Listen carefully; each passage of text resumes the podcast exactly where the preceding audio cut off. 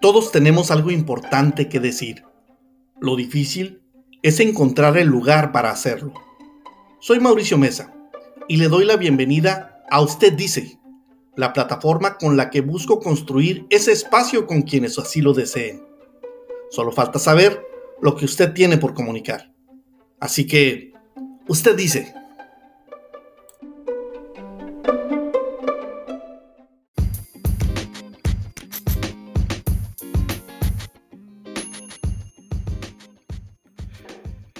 Hoy es un enorme gusto contar con la voz de Abelino Alvarado, gran amigo, músico, eh, también equinoterapeuta y muchas cosas que, que por el taquero, político y muchas cosas, pero en esta ocasión eh, me da mucho gusto recibirte para hablar de un tema muy especial. ¿Qué tal, Abelino?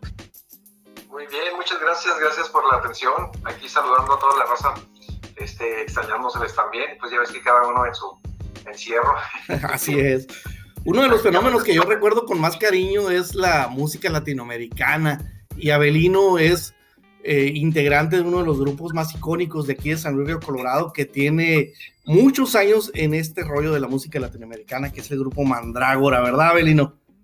Así es, aproximadamente ya son 27 años de, de haber formado este grupo, ¿no? Bueno, de formar parte del mismo, ¿no? En el cual pues muchísimas experiencias, vivencias con todos los amigos, prácticamente fue un, proyecto pues de entre amigos y que hasta la fecha se mantiene así. 27 años, Abelino.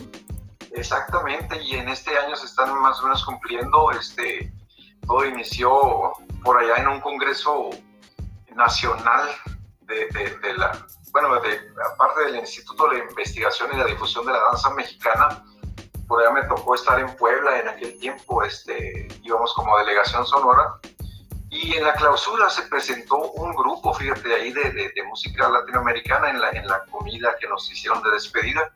Y me llamó mucho, mucho la atención el tipo de música. De verdad, yo, yo pues la escuchaba por allá como de fondo, ¿no? En, eh, porque pues, no era algo nuevo. Realmente es una corriente que viene manejándose, pues me atrevería a decir, bueno, aparte de ser folclore latinoamericano, que pues tiene toda la vida por los... Eh, ¿cómo se llama? Las comunidades de, Sudamérica, como eh, por allá del Perú, de, de, Bolivia, de Chile, de Argentina y todo ello, pues son, son prácticamente tradiciones uh, ancestrales, casi podría decirlo, ¿no?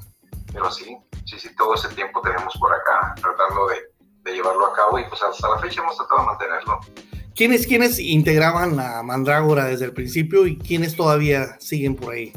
Mira, fíjate que te voy a, te voy a hacer voy a tratar de hacer el, resumen. Este, en aquel tiempo, cuando yo regreso de aquel congreso, busco a José Antonio Chavira, pues prácticamente el, líder de la banda, ¿no? Chavira, claro, claro. Del grupo. Y pues el maestro José Antonio, llego a su casa, le pregunto, oye, fíjate, ¿has oído hablar de este tipo de música? Y que me saca un puño de acetatos, ¿no?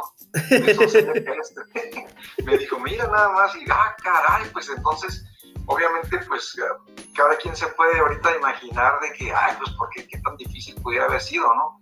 Pero pues en aquel tiempo o tenías ese material o ya no tenías nada, porque pues no era algo comercial que tú pudieras estar escuchando en la radio y pues no teníamos acceso a los medios como en este tiempo. Sí, al internet y todo pues, eso. Empezamos a escuchar, ah, hubo amanecidas de estar escuchando música por ahí, que hay veces intentando grabar con las grabadorcitas esas de cassette, ¿no? Que ya pasaban al play y al record Al mismo tiempo, ¿no? Y ajá, haciendo experimentos. Entonces, en el tiempo ese estaba la Casa de la Cultura y por ahí por la 9 y Quino.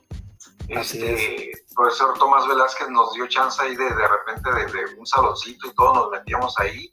Obviamente, pues también llegamos integrantes, bailarines de él, ¿no? Y todo, pero pues este, empezamos a reunirnos y fueron empezando a llegar, a circular muchos amigos ahí que tenían conocimiento más o menos o que les gustaba entre ellos, pudiera decir, eh, estuvo Gillo Figueroa, estuvo de, este, de los inicios, estaba Enrique Ornelas, este, pues era José Antonio Chavira, y ahí este, estaba Damián Noriega.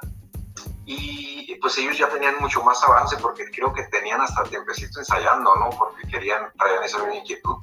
Y se armó, incluso a los, yo creo que como al mes, pues, la misma inquietud y, y, la cosquilla del maestro Tomás de presentar algo nuevo también, este, nos llevó a, a, una invitación ahí al parque. Entonces, eh, como que ahí empezó a haber ciertas diferencias entre no, todavía no estamos listos y que no, y que sí. Pero pues dijimos, oye, pues es, es una presentación, no es un concierto para nosotros solos. Entonces, dos, tres piezas dentro de un programa que se iba a llevar a cabo y nos animamos.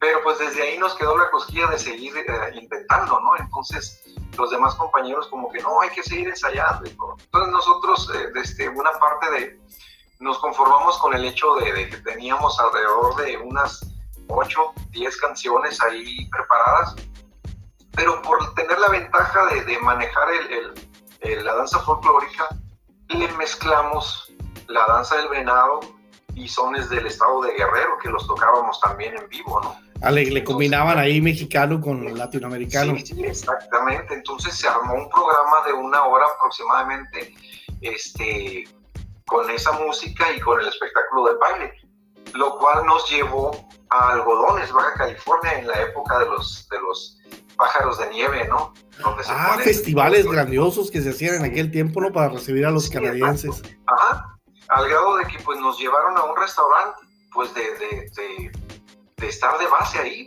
Sábados y domingos estábamos ahí, trabajábamos y se acababa la hora de, de espectáculo, descansábamos un ratito, cambiaban de mesas cuando entraba la nueva, la nueva clientela y volvíamos a dar el show, ¿no? Y así fue creciendo, le, pusimos, eh, le fuimos dando eh, forma a la música de poco a poco. Obviamente cambiaron integrantes. En ese tiempo ya cuando nos animamos éramos cuatro integrantes. Este, Luis Denep Santillán, el licenciado, este, iba pues José Antonio Chavira, mi persona, y, des, y, y, Enrique Ornelas. Después de ahí se, se integró Jorge Alejandro Ábalos, este, vino después por cuestiones de trabajo, Enrique Ornelas pues dejó el grupo, pero se nos integró Pedro Vargas Machuca, en paz descanse, el amigazo. Hermano de Goyo y de Ramón. Sí, sí, exactamente. Entonces ya le fusionamos un poco más eh, eh, bajo eléctrico, ¿no? Para que diera un poco de más forma.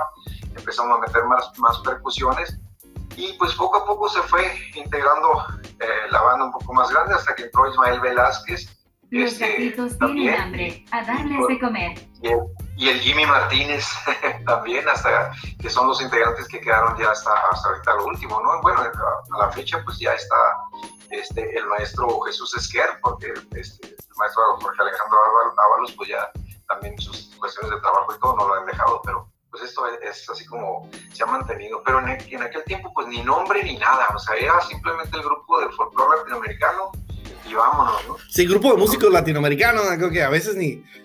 A, a, de repente se crearon muchos grupos en aquel tiempo. Yo recuerdo una rondalla que se creó y que un día me toca presentarla y me dicen, ¿cómo se llama la rondalla? Que después fue la rondalla del sol, ¿no? Y me dice uno de los integrantes, se llama la rondalla Changuanguín. Y yo presenté la rondalla Changuanguín, pues era mentiras, no tenía nombre, eran muchos grupos de personas que se juntaban a hacer grupos y salían al escenario antes siquiera de siquiera tomar la decisión de, de ponerle un nombre, ¿no? Pero Exacto, ustedes... No, de, hecho, de, hecho, como manejábamos eh, este puro público pues canadiense y del norte de Estados Unidos, este, uh -huh. se nos acercaban y a, pues a sobre todo por la rareza de los instrumentos, ¿no? Porque muchos, al no tener acceso a nosotros a, a internet y todo esto, pues no puedes conseguir muchas cosas tan fácilmente. Entonces, algunas o la, de ellas, que, los que, que, era lo que más llamaba la atención, pues eran eh, confeccionados o, o, o, hechos por, por el maestro José Antonio Chavira, ¿no? Entre ellas las quenas que eran de, de tubería de esa de PVC, que es para el agua. y, pero de, de verdad, de verdad, le las hacían, las zampoñas igual, y este, el bombo, que es el tambor tradicional, ¿no? El bombo legüero, pues él se, se iba allá a, con los señores de la birria, allá de la, de la madero. Sí, ay, les encargaba los cueros, oye, te los encargo, entonces se los daban, se los daban, los ponía a curtir y pues eran días de, y meses de estarlos curtiendo. O sea que ustedes hacían los instrumentos. Exacto, hasta que quedaba el tambor bien hecho, ¿no? Entonces las personas les llamaban la atención, se acercaban y muchos decían, oye, pues son, ustedes son cuatro, este, les vamos a poner los cuatro amigos, clásico del, del, del americano, ¿no? Sí, de las Disney, ¿no? palabras que se sabe, ¿no? Los cuatro amigos. Y luego ya después, no, pues que los, los cuatro mezcladores de sonidos, que porque se les hacía muy raro las mezclas, pero al final de cuentas les llamaba la atención.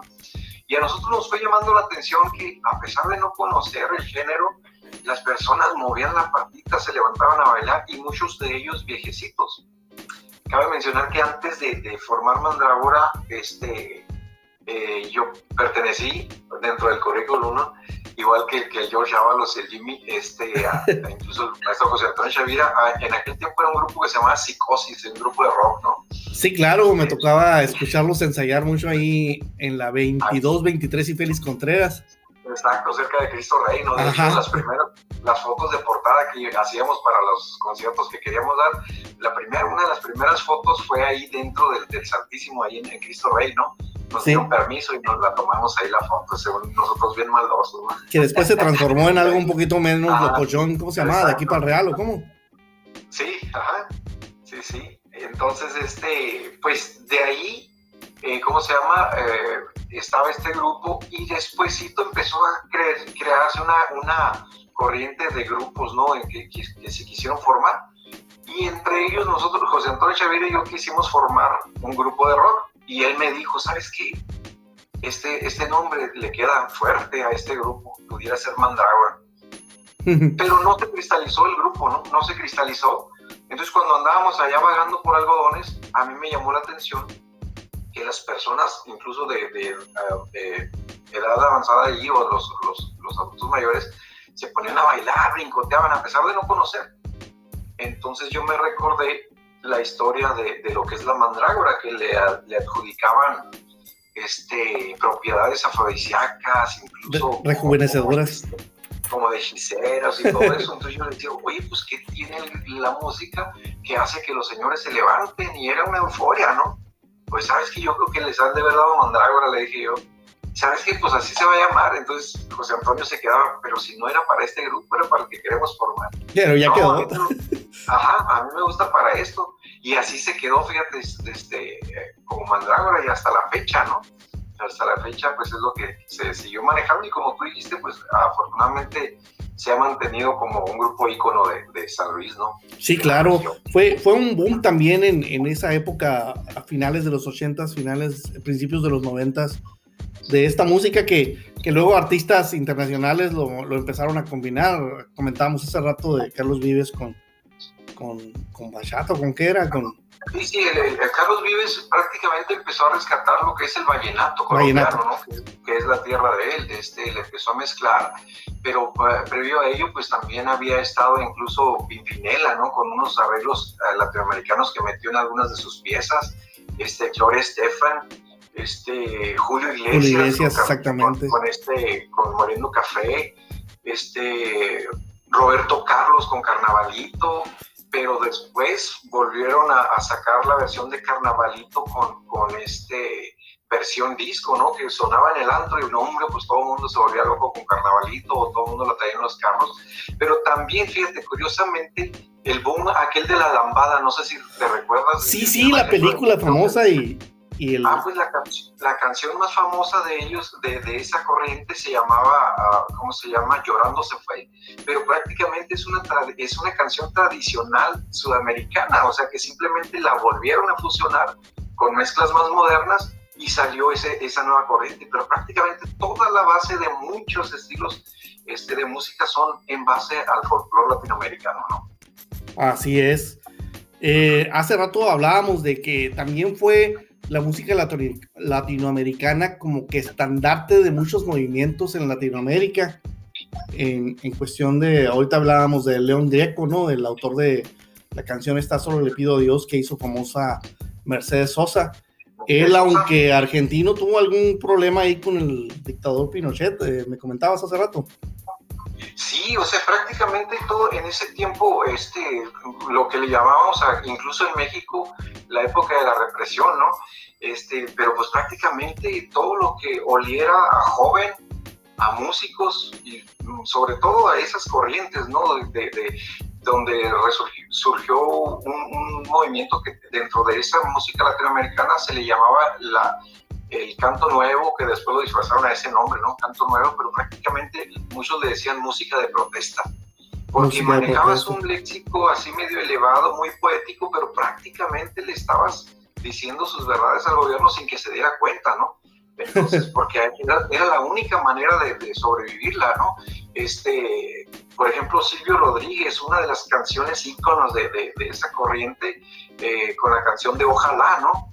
Eh, nadie pudiera imaginar que se le estaba dedicando directamente pues a, su líder de, en aquel tiempo, ¿no? Ahí en Cuba.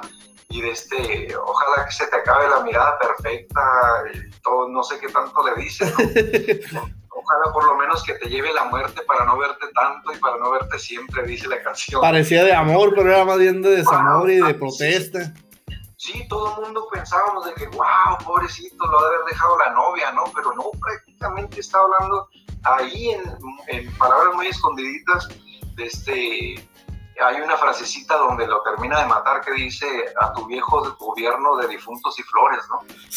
Hola, gruesísimos esas corrientes. Entonces, ese tiempo, prácticamente muchos, como, como este autor de, Solo le pido a Dios, pues tuvo que irse del país. Y también le pasó a, a, uno de los grupos iconos de la música latinoamericana a nivel internacional, que es el grupo Yapu de, de Chile. Ellos estuvieron muchísimos años hasta que se abrió de nueva cuenta eh, prácticamente las fronteras a, la libertad. Y pues regresaron, regresaron incluso con, con, una canción que se llamó Vuelvo, que es a la fecha una canción preciosa de ellos, ¿no? Pero eso sucedía, ¿no? Y en México, pues, ¿qué te puedo decir? Este, el Buki quiso retomar o quiso tomar una, una canción de aquel tiempo cuando teníamos los problemistas ahí como Tlatelolco y todos esos tipos, donde pues él cantando Casas de Cartón, y se quiso aventar por esa corriente y lo frenaron. Entonces dijeron, o le cambias o, o se te acaba el corrido. Y entonces pues hizo romántico y pues hasta la fecha... Pero prácticamente él venía también cantando ese tipo de música, ¿no? Igual que, que pues muchos que, que, sí se mantuvieron, que decidieron no prostituirse, por decirlo así, se oye medio fuerte, pero decidieron mantenerse como, como lo fue don Alberto Cortés, de este, uno de mis, de las personas que a mí más me ha influenciado, don Facundo Cabral, entonces que se mantuvieron por ahí, ¿no? Igual que Pablo Milanés y Silvio Rodríguez. Pero pues la corriente a nivel internacional igual de ese tipo de música, ¿no? O fusiones, pero, pero era una base, en sí es el folclore latinoamericano. Pues un gustazo, Abelino, tener a uno de los referentes aquí en San Luis, de los referentes eh, integrantes del grupo Mandrágora, con todo este movimiento que que estoy seguro que cualquier día de estos vuelve a tomar impulso. Yo los he escuchado, los sigo escuchando por ahí cuando se presentan. Ahorita con la pandemia, pues está muy canijo, pero ojalá que cuando esta, este asunto termine y nos podamos ver en persona, puedan venir aquí al estudio y, tener un, programa especial ahí con ustedes. Uy, por supuesto, estamos que brincamos, ¿no? Para seguir haciendo ruido después de haber andado por muchos. Uh, vagancias entre festivales y todo ello, ¿no? Este, nos queda siempre la cosquilla, este, el solo hecho de, de escuchar algo, ya estás moviendo la mano o, sintiendo que tú eres el que está tocando. Pero sí, en la primera oportunidad, pues claro que nos vamos a ver ahí, este, ahí nos hacemos bolita en el estudio y, y vamos a darle para, para seguirle dando difusión a, a, esto que prácticamente, como decía desde inicio, es, es la base de muchos, de muchos uh, eh, que hasta la fecha han, tomado ese, eh, como referente esa música, pero pues a, su estilo, ¿no? Pero pues ahí estamos nosotros para servir. Muchas gracias, Abelino. Muchas, muchas gracias. Un gustazo saber lo que usted dice, como, dice el programa, ¿no? Y, y pues esperando próximamente podernos ver por acá. Pues gracias por el espacio y muchas gracias a, eh, a todos por estarnos escuchando ahí este, y pues por el apoyo y sobre todo de tu foro. muchas gracias. A todos. Estamos viendo. Gracias, Adiós. Adiós.